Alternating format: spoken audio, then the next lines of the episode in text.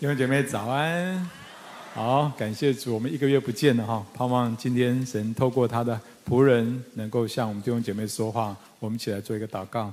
所以说，我们向你感谢，今天早上孩子再一次把自己交在主耶稣面前，求你恩待怜悯，也高抹孩子的口，也预备我们弟兄姐妹的心，让我们讲的人、听的人同得益处，同盟建造，我们的生命得到更新。谢谢主，祷告奉耶稣的名，阿门。未来这两个月，我们要查考以弗所书啊。以弗所书是讲教会论最清楚的一卷书。那上个星期我们讲到第一章，还记得第一章吗？第一章的中心思想就在一章十节啊。我们再来复习一下，我们再来读，一起来。在日期满足的时候，要使天上地上一切所有的，在基督里同归于一。这是上帝永恒的心意，将来所有信主人都要在基督里同归于一啊。哎，不是同归于尽啊。啊，那这个永恒的心意呢，是如何成就的呢？就是透过教会。所以以弗所书第一章很清楚的告诉我们，建立合一的教会是三一真神永恒的旨意，是上帝计划安排创造的。不过呢，要建立合一的教会，谈何容易啊！因为一切所有的，包括灵界、自然界、人类界等等，都是向分散的方向发展。你同意吗？哎，热力学有没有读过啊？热力学的有一个很重要的定律，说什么？自然界是什么？趋向最大乱度、最小能量。有没有读过？啊，如果没有外力介入的话，不可能凝聚在一起。那么建立合一的教会有没有可能？大家觉得有没有可能？答案是一定会成就，因为这是上帝计划、上帝参与、上帝也成就。那么我们如何配合上帝一起来建立合一的教会呢？以弗所书第二章就在谈到合一教会建立的过程。我现在很简单的来分析第二章的内容啊。第一，第一步呢有四个步骤。第一步呢，我们因为福音都得救了。过去我们是死在罪恶过犯当中，随从今世的风俗。啊如今我们因为福音都得救了。第二，我们因福音合一了。福音可以拆毁人与人、群体与群体、种族与种族之间中间隔断的墙。第三，福音广传了，福音传给近处的，也传给远处的，合一的教会就扩大了。第四步是古今中外所有的圣徒都合一了，这个合一的教会更扩大，而且是普世性的教会。而且当教会合一的过程当中，圣灵就居住在我们中间。所以以上四个步骤，就是以弗所书所提到合一教会建立的步骤。那么，我们从这些步骤来看，我们要如何配合上帝来建立一个合一的教会呢？我要分三点来分享。第一，要以福音为中心。来，跟你旁边说，要以福音为中心。以弗所书第二章，我们看到合一的教会一定是以福音为中心的教会。那什么是福音呢？福音就是耶稣，福音就是上帝无条件的爱。不只是我们向人宣传福音的时候要宣讲耶稣，而且我们在任何的事情上，我们都要以耶稣、以上帝无条件的爱来看所有的事情。刚刚所提到的第二章里面提到，啊，提到说，啊，我们死在罪恶过犯之中的时候，是耶稣，是福音叫我们活过来，并且我们行事为人随从今世的风俗，顺服撒旦的时候，我们被邪灵掌管。那我们也是什么？我们也是因为福音，因为耶稣，因为耶稣为我们死，打败了仇敌，释放了我们。今天我们能够得救，能够活出一点点好的生命，完全是恩典。你同意吗？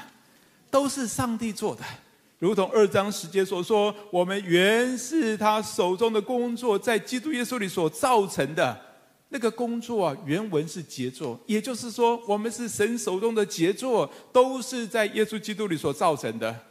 回想我自己的人生，我小的时候很自卑啊，而且很喜欢赌博啊，因为我生长在这个眷区里面，刚好我们那一群啊，就是喜欢赌博啊，所以别人给我取了一个外号，很小，国小国中的时候就给我取个外号，叫做职业赌徒啊。后来我刚刚，我后来我信耶稣，刚刚信主的时候呢，其实逢年过节还喜欢打麻将啊。然后只是多了一点东西啊，糊了，感谢主，啊，后来就改掉了，后来改掉了。哎，如果今天我没有信耶稣，我想我猜想我的人生呢一定会很悲惨。为什么呢？因为我的父亲就是因为欠了很多的赌债，他一生都非常不快乐，而且家中充满了冲突，甚至因为我们家欠了很多钱。有一次呢，夫妻我爸我爸爸妈妈吵架，结果我爸爸拿菜刀追杀我妈妈，而且我也看过说我们吃饭的时候饭桌会被掀掉啊。所以小的时候，我里面就充满了很多的这种害怕，家庭充满了这种家庭冲突的记忆。直到我们家从我第一个信耶稣，我们一个一个信耶稣之后，才开始了改变。如果我没有信耶稣，如果没有得到福音，我觉得我的人生可能会追随我的父亲，喜欢赌博，工作家庭充满了冲突。所以是福音，是耶稣，是上帝无条件的爱改变我，以及改变我的家庭。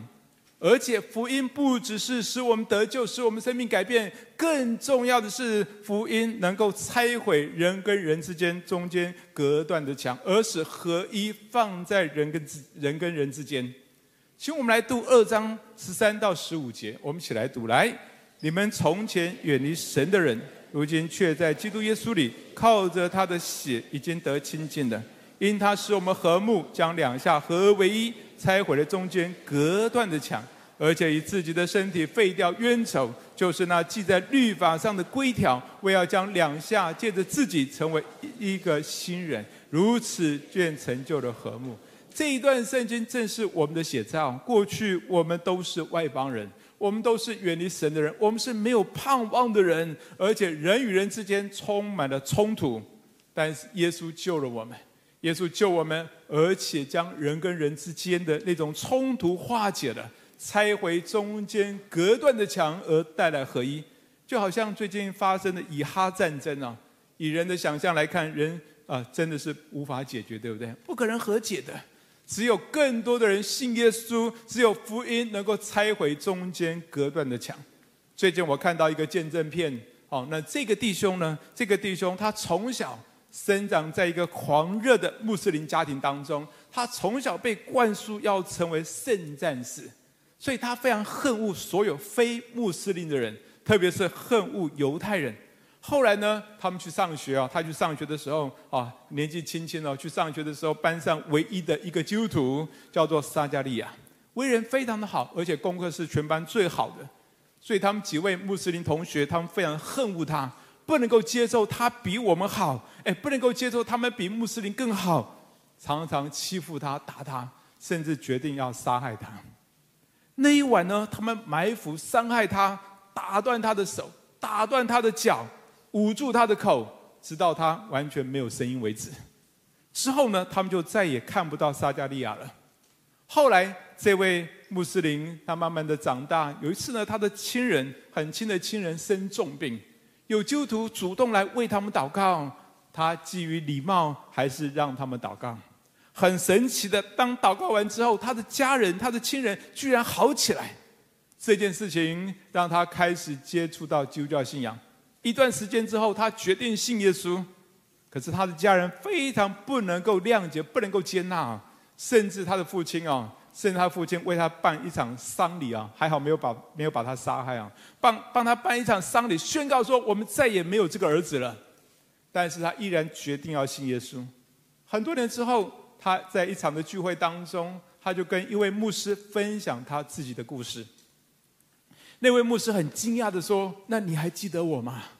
你还记得我吗？我就是撒迦利亚。”这位牧师说：“我就是二十五年前被你们想要杀害的人。感谢主，他没有死啊，他被神拯救，被神大大的使用。”这位牧师接着打开他的圣经，把他的圣经的第一页给给这位穆斯林看了，曾经是穆斯林的这位弟兄看了，上面就记着这些想要杀害他人的名字。撒加利亚是常常为他们祷告。这位弟兄满脸羞愧，尤其他看到撒加利亚残缺的手跟脚的时候，过去他们一直恨恶撒加利亚，伤害他，而撒加利亚被伤害之后，仍然持续为他们祷告，没有中断。在影片当中，这位弟兄就反复的说：“只有当他遇见耶稣的时候，他才会去爱犹太人，不然他会一直恨恶犹太人。”感谢主，正如今天所说的，只有耶稣，只有福音，才能够拆毁人与人之间、群体与群体之间、种族与种族之间中间隔断的墙。阿门嘛？其实没有别的路，对不对？所以要建立合一的教会，一定要以福音为中心，也就是要以耶稣、以无条件的爱为来为中心来看所有的事情，没有别的路。特别是当我们与弟兄姐妹、与家人有冲突的时候，你要去思想耶稣的爱，你要去思想耶稣会怎么处理，那么你就知道你该怎么处理。我跟我太太结婚已经三十多年了，那我们的吵架次数其实加起来是蛮多的了哈，不敢说是无限次哈，但是也是不少了哈。我想每一对夫妻都是这样哈。那在我最有印象的一次啊，这是我所有吵架当中最有印象的一次啊。那一次是我们结婚初结婚早年的时候，那那次吵什么我真的忘记了，但是当时我们吵得很凶啊，然后你知道男生很容易习惯的用气势来压住对方，我就用气势来压住他，不要再讲了，不要再说了，结果没用，然后我气到啊，举起手来大声的说：“你再说我打你哦！”哇，那时候我已经是传道人了，你知道吗？但是我太太吃软不吃硬啊，她大声的说：“你敢！” 哎，你猜我怎么反应？哎，有人听过哈？好，哎，那一刻啊，我心里面有一个声音说：“你不可以。”但是我的怒气就飙上来了，而且面子挂不住啊，怎么办？但是那一刹那之间，我决定按着神在我里面的感动，我大声的说：“我不敢。”哎，你们没有同理心哎，哎。说实在很没有面子，你还拍手。哎，不过耶稣真的不要我这样做，对不对？那一刹那，我做正确的决定，虽然没有面子啊，但是啊，但是从那一次之后，我就决定不再说这种话。但是感谢主，越来越好。好，那真的是感谢主，因为耶稣不喜欢。因为耶稣不喜欢，所以啊，我就决定从那一次开始啊，那次是我印象很深刻的。从那一次开始，我决定不要再这样说，不要再这样做了。那我们的关系是越来越好，我现在很爱他啊，也很依靠他啊，因为他是我的衣食父母啊，每天三餐靠他。感谢主，只有福音，只有耶稣，只有无条件的爱，才能够使人得救，使人改变，使人人与人之间中间隔断的墙被拆除。阿门吗？只有福音才能够使我们合一啊！没有别的路，没有别的路。所以要建立合一的教会，一定要以福音为中心。第二，要以宣教为导向。跟你旁边的说，要以宣教为导向。我们一起来读二章十七节，并且传和平的福音给你们远处的人，也给近处的人。一个合一的教会，一定是以宣教与传福音为为导向的教会。为什么？或许有人会问说：“哎，如果我不想传福音，我不想宣教，我就不可能建立合一的教会吗？”的确是如此，因为我们要合一，我们要合谁的一啊？我们不是合任何一个人的一，对吗？我们也不是合传道人的一，对吗？我们是合谁的一？和谁的一？和上帝的一啊！如果我们不是和上帝的一话，那一定是假合一，有一天都会分散的。因为教会是上帝的，我们不能够自己做上帝，没有一个人可以自己做上帝，一定要让上帝做上帝。所以教会一定要合上帝的意，而上帝的心意是什么？当耶稣离世升天，告诉他的门徒说，给他们大使命啊，说你们要去，使万民做耶稣的门徒。所以传福音宣教是上帝给我们最重要的使命。在以弗所书第一章里面提到说，上帝永恒的心意是在日期满足的时候，是天上地下一切所有的，一切所有的都在基督里同归于一哦。注意哦，上帝的心意是一切的人，因为神的心意是他愿人人得救，不愿一人沉沦。上帝的心意是一切的人，不是少数人而已。那上帝的心很大。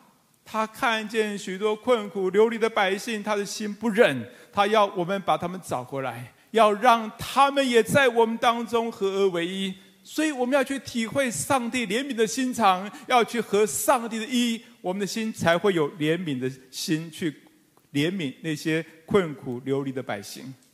记不记得耶稣最早呼召的一批门徒。耶稣跟他们说什么？耶耶稣跟他们说：“你们要得人如什么？得鱼了。”注意哦，耶稣不是说你们要得鱼了。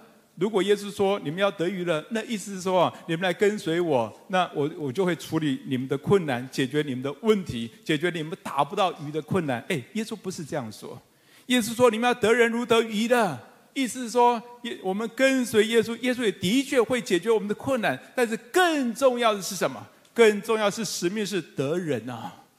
上帝的心意是要我们传福音给近处的人，也给远处的人，为的是要让更多人得救，更多人得到永恒的祝福，使合一的教会能够更扩大。所以，一个合一的教会，一个合一的小组，一定是一个传福音的教会，传福音的小组。你阿门吗？因为他们是合上帝的意样。回想过去这七年。我们被差派到桃园新北一带建立教会。那后来呢？过程当中有两位传道人带着一些弟兄姐妹来投靠我们，他们加入加入我们，带给我们很多的祝福。不过我们也要承认，我们也承受了一些经济上的重担，因为他们在奉献上不足以自给自足。他们服侍的对象比较多是孩子、国中生，他们其实也蛮厉害的。他们哦，他们透过协会做客服班、写专案、向社会募款，他们找一些全职童工。他们服侍了两个据点当中呢，有六七十位的国呃一些弱势家庭的国中国小生，而且啊，而且每一年都会加进加新的人进来哦。这些人其实是我们过去都接触不到的人。而过去这几年，有不少的孩子们就受洗归入神的家中。今年我们在其中的一个据点，在三峡的据点，我们开始了青少年的崇拜啊，而且青少年组成的敬拜团等等，甚至他们有一个有一个据点呢，莺歌的据点，儿童主入学出席的人数是远是超过成人呢，常常是超过成人呢。但是他们的奉献不足以自立自养。但是感谢主的是，桃园真理堂长子团队，我们愿意在经济上长期的、持续的支持他们。哎，其实我们在开会的时候，我们非常同心啊。为什么？正是因为我们看重这些孩子们能够信耶稣，而这就是我们非常宝贵的宣教工作，所以我们会继续的支持，而不会收掉这些点，因为上帝看重这些孩子们信耶稣。阿门吗？建立合一的教会，一定要看重宣教，看重传福音啊！因为这是合上帝的意，因为这是这是体贴上帝怜悯的心肠。想想看，反过来想啊，如果一个教会不传福音，一个小组不传福音，正所谓的百年小组啊，我不知道你的小组是不是百年小组啊？哎，那是什么样的结果？小组不会有活力，不会有心血，聚在一起啊，没有使命感。然后彼此看来看去啊，聚久了就没有意思了，哎，就真的会像热力学所说的，趋向最大乱度啊，人就渐渐的分散。所以你要保持教会，保持小组有好的活力，最好的方法是什么？最好的方法就是照着耶稣所吩咐的大使命，一起起来参与宣教的工作，参与传福音的工作。我们的友堂台中牧益堂啊，那以前牧师也是在台北真理堂服侍的，后来啊，后来去被差派到台中继续的建立教会啊。有呃台中牧益堂呢，他们有一个小组，他们自称说他们是百年小组，但是他们如何被更新成为一个有活力而且非常合一的小组呢？我们来看看他们自己的现身说法。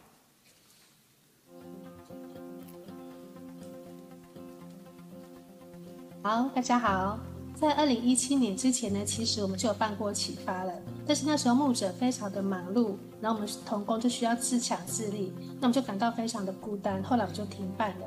一直到二零一七年的时候，牧者又鼓励我们说我们要办启发，但那时候我是小组员嘛，我第一个反应就是，为什么要找我们麻烦呢？我们要工作已经很忙很累了，而且我们是需要被关心的，我们真的没有力气再去关心别人的。而且哪有那么多时间要去准备什么餐点啊、布置啊、行政表单啊这些等等。但是牧者说没有关系，不要太大的压力，按着我们的能力去做就可以了。那他就不断的鼓励我们，耐心的等候我们。然后他当时也决定说，每周就用晨祷一个半小时的时间，就来陪伴我们祷告，整整陪伴我们一年半的时间。这个呢让我们觉得就是被支持，很有力量。另外呢，他还呼召就是有启发负担的弟兄姐妹一起来同工，不是被勉强来的，是甘心乐意的。那我们就开始彼此同心服侍。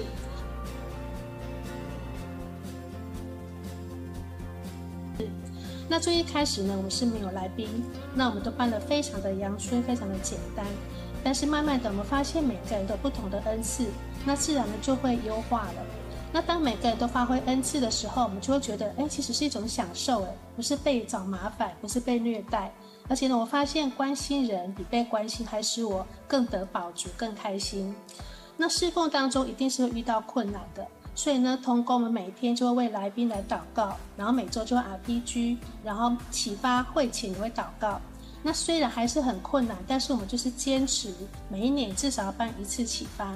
后来呢，就开始很多神迹发生嘛，比如说像有一次我们布道小组已经要开办了，前一个礼拜都没有人报名，那我们就继续祷告祷告。那后来慢慢就有人报名了，后来一共有八位来宾参加，然后有三位受洗，那其中两位呢成为同工。那现在呢还有三位慕道友受洗，就跟我们同工结婚，就变成夫妻一起来服侍。那还有一次，就是我们启发上到第二三课的时候，突然发现经费不够了。那我们那时候已经准备说，我们同工自己要自掏腰包。但是我们同时一边祷告，结果没有多久就收到两笔大额的奉献，说是要指定给启发专用的。那我现在回想这七年来，我们小组是从六人小组到现在的四十个人聚会。那原本就是只有一个百年小组，那现在已经延伸为五个小组。那童工原本只有小组长一个人服侍我们，那我们现在有十四个童工可以刚强站立，可以起来服侍神、服侍人。那七年前呢，我们的童工是四十三岁，七年后应该是五十岁嘛。但是现在我们童工平均年龄是四十岁，那受洗的年龄呢，平均是三十四岁，所以整体来说呢，就是有年轻化的趋势。那最后呢，我就想跟弟兄姐妹分享说，不要怕，做就对了，上帝会开路。祝福大家，谢谢。好，大家有没有看到他们变得非常有活力，对不对？本来只有一位同工服侍大家，现在有十四位同工服侍大家啊！而且还有一个附加效果是什么？啊，就是三对在他们当中结婚了。所以问大家，哎，你们当中有有想要结婚的吗？OK，哎，现在他们每一年做三轮的启发课程，哎，非常有活力。他们自己得到很大的祝福，也带给别人很大的祝福。所以我鼓励大家。我们整个小组一起来做宣教、做传福音的行动。那么小组持续的做下去，会你们一起会品尝到那个合一的智慧，会一起的建立起那个革命情感。如何建立合一的教会呢？第三，第三要主动配搭，彼此连接。来，跟你旁边的说，主动配搭，彼此连接。请我们来读二章十九到二十二节，我们一起来。这样，你们不再做外人和客旅，是与圣徒同国，是神家里的人了，并且被建造在使徒和先知的根基上，有基督耶稣自己为房角石，各房靠他联络的合适，渐渐成为主的圣殿。你们也靠他同被建造，成为神界的圣灵居住的所在。这段圣经里面有三个重点啊，第一个重点，哈，第一个重点是我们不再是外人跟客人，我们是谁啊？我们是神家里的人，客人跟家人有什么差别？哦，客人只是暂时来这里吃个饭、看一看、打个招呼就拜拜，跟大家的关系是客客气气的，而且他也不会委身在这个家，因为他只是客人嘛，很正常，对不对？当然，这个家的主人、这个家的父亲呢，待他也会只是待客人，跟对待自己的孩子是有差别的。最好的东西，甚至家产，不会给客人，同意吗？还是说啊，我去你家做客，你就把家产继承给我？哎，这叫做什么？这叫做想太多。哎，如果有人啊，如果有人来到我们教会，只是想做客人啊，只是想来的时候跟我们聚一聚，吃个饭，看一看，打个招呼就拜拜。下次什么时候再来不一定，你也不能够期待他委身在教会当中，因为他只是个客人，他跟教会、跟上帝的关系只是个客人。恐怕这个家的家主天父呢，待他也只是客人，跟家人不一样。但是家人就不一样喽，不管怎么样，他都是要回家的，因为这里有他的亲人，这里有他的安全感，有他的归属感。他好，那他会委身在这个家。更重要的是，这个家的主人天父呢，一定会好好的带这个这个孩子，对不对？因为他是家人，不是客人。还有这段圣经的第二个重点，就是要彼此配搭，彼此连接。二章二十到二十一节，这里说，我们被建造在使徒和先知的根基上，有基督耶稣为房角石，各房靠他联络的合适，渐渐成为主的圣殿。所谓的使徒和先知的根基，指的是他们所见证的道。所以教会要建立，一定要好好的讲道哈。好，那。神的道是教会建立的根基，而他们所见证道，其实就是见证耶稣基督。所以经文接着说，基督耶稣自己为房角石，意思是说，耶稣基督才是我们的根基，才是我们的基准，一切要以耶稣为准。阿门嘛。那我们都要向耶稣对齐，然后呢，我们要彼此连结，对不对？我们是一块石头，一块石头，我们每一块石头都要紧密连结。而且你知道，当时不像现在，都是一块砖一块砖方方正正。当时每一块石头凿下来之后，都要做修剪，都要被磨练，都要被塑造等等。每一块石头要变成塑造之后，才能有办法紧紧相连接。如果这个石头有棱有角的话，你很难建筑啊。哎，每一块石头都要好好的被塑造之后，好好的紧密连接之后，然后起来建造神的圣殿。而那个圣殿指的就是教会。还有呢，哦，还有，我就讲到这，想到这里，我就想到这个彼得啊，彼得说，我们都是活石被建造成为灵宫，意思是说，我们不是被迫放在那个地方，放在那个位置啊，我们是活石哎，我们有自己的想法哎，我们有自己的主见呢，我们需要怎么样？我们自己需要主动的去配搭别人，我们才能够在建立教会的事情上建造一个合一的教会。阿门嘛。所以啊，还有呢，还有这段圣经，还有第三个重点。第三个重点是我们是在我们在主的家中都会被圣灵充满。啊，这里说你们也靠他同被建造，成为神借着圣灵居住的所在。我们在主的家中都会被圣灵充满，因为有圣灵居住在我们当中。有人以为。只有那些牧师、传道、区长等等，他们才会被圣灵充满啊，因为上帝才会使，才上帝只使用他们呢、啊。哎，不对的，圣灵今天充满在每一个人，阿门吗？充满在我们当中，年长的、年少的，都要被圣灵充满，而且上帝要使用每一个人，因为我们同被建造成为圣灵居住的所在。所以感谢主，我们都有幸参与在上帝荣耀的圣殿的。上帝荣耀圣殿的这个建造的过程，那我们把上面三个重点加起来看，你需要知道是什么？你需要知道是啊，你是家人，不是客人，而且你是活石，你要主动的与弟兄姐妹配搭，一起向耶稣对齐，彼此连接，然后呢，一起被圣灵充满，按着圣灵给我们的恩赐，一同建造神荣耀合一的教会。我记得三年多前。桃园真理堂的敬拜团几乎瓦解，到一个地步啊，我们只剩下一个司琴，一个鼓手，一个吉他手。哎，一百多人的教会，几乎几乎每一个主日啊，我们都用 YouTube 来敬拜哦。其实我们这样敬拜已经好多年了，所以大家都非常不满足。我们有一个很深的期待，是我们希望有真人敬拜团啊。当时呢，哦，当时我就宣告。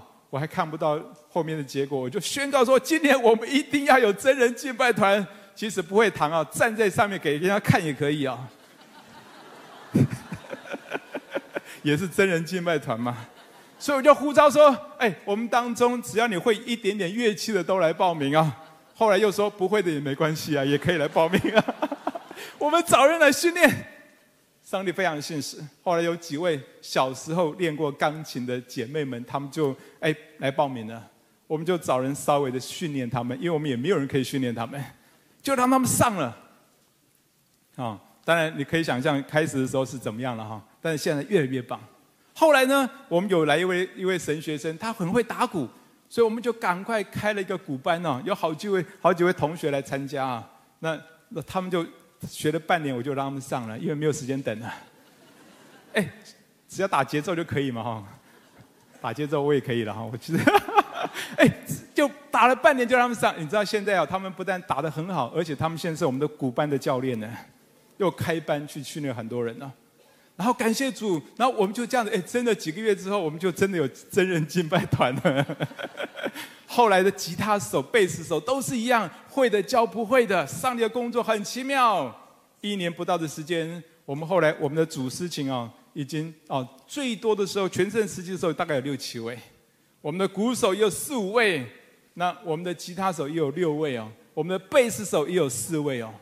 哎，我看到弟兄姐妹都是愿意主动参与侍奉，不会的就学，过去所学过一点点就拿出来练习，拿出来的用，敬拜团就建立起来了。最近呢，我和其中一对夫妻在交通啊，那这位姐妹呢是我们很重要的事情同工，明年一月就要生产了，而这位姐妹来，她说她来到台来到真理堂呢。他说有两件事情对他很大的帮助，一件事情是他开始十一奉献，另外一件事情是他开始主动参与事情的侍奉。那我那他说他非常的感恩呢、接着他们就继续说，他们父亲说，他们夫妻说，他们希望哦，希望姐妹生产之后可以继续来司琴啊。哎，我非常感动哎，我眼泪差点掉出来啊。为什么一直让我想到说啊？其实我们敬拜堂，我刚刚讲过，我们全盛时期哇，司琴大概有六七位左右，但是好几位姐妹呢都跑去生产了，所以我们增产报国。一时之间呢，还甚至一时之间，我们司琴主司琴还安排上还有一点困难哦。但是我继续的呼召他们，感恩的是后来有两位妈妈也是我们的司琴，但后来去生产的哈，两位妈妈孩子还非常的小。而这两位妈妈都愿意说，我们愿意回来继续的事情。而其中一位，你知道吗？其中有一位，她是四个小小孩的妈妈，最大好像才读小一、小二而已，最小的才大概一岁左一岁多而已。哎，但是他们两位都依然决定回来私情侍奉，只是没有办法排那么多了。但是当我听到这位姐妹，啊，预备生产的这位姐妹说，他们生产之后，他们要回来继续的事情。哎，这让我非常的感动。感谢主，我发现每一个施工，教会的每一个施工都是这样，我们小组侍奉都是这样。当有弟兄姐妹他们主动的参与侍奉，彼此连接的时候，整个团队、整个施工就建立起来了。所以弟兄姐妹，你的主动配搭，你的主动参与，非常非常非常重要。所以弟兄姐妹，我们需要知道什么？我们需要知道，我们是家人，不是客人，并且我们是活石。我们要主动的与弟兄姐妹配搭，一起向耶稣对齐，彼此连结，然后一起被圣灵充满，按着圣灵给我们的恩赐，一同建造神荣耀合一的教会。阿门吗？如何建立合一的教会呢？如何建立一个合一的小组呢？三件事情：第一，一定要以福音为中心。第二，一定要以宣教为导向；第三，要主动配搭，彼此连接。那么，我们就可以一起起来建造宣教的教会。那么，我们一起可以建立革命情感关系，会越来越合一，而且那个合一是和上帝的一。我们一起来祷告。好不好？我们有点安静在主的面前。今天的信息再一次的提醒我们要建立合一的教会。因为那是神永恒的心意，你怎么建立呢？三件事情，好不好？就针对这三件事情，你求问主，看圣灵在你里面的感动。第一件事情，要以福音为中心，求神帮助我们，救我们脱离一切的律法主义，以耶稣、以上帝无条件的爱来看我的家庭生活，来看我教会的生活，来看所有的事情。第二，要以宣教为导向。圣灵是不是感动你？现在就起来传福音，跟你的小组配搭起来传福音，做启发课程。第三，要要去主动的配搭，在教会、在小组当中，你要主动的配搭，跟人连接。当然要以耶稣看齐，要对耶稣看齐，好不好？有点安静在主面前的时间，我们求问主，也求圣灵感动我们。透过这三件事情，圣灵感动你什么呢？圣灵感动你什么呢？当。圣灵感动你，你就回应上帝，好吗？我们有一两分钟时间，你自己在神面前回应神对你的呼召跟感动。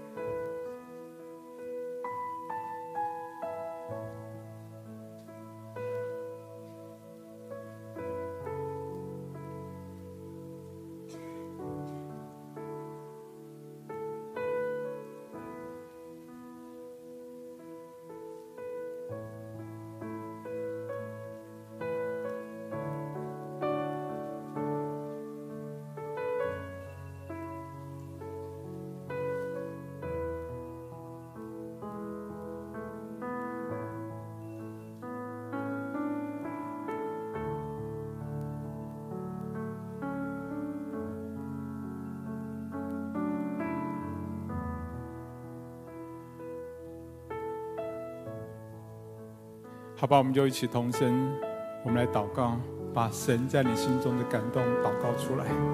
神怎么样感动你，我鼓励你就怎么样的祷告，并且去遵行。好吧，我们三声呼喊主啊，主啊，主啊，然后每一个人把你心中神对你的感动祷告出来，并且求神使你有力量去遵行神在你里面的感动。我们一起三声呼喊主啊，一起来，主啊，主啊。主啊，是的，主耶稣，谢谢你，主，我真的恳求圣灵恩待我们，让我们在这当中把我们心中的感动能够去实践出来。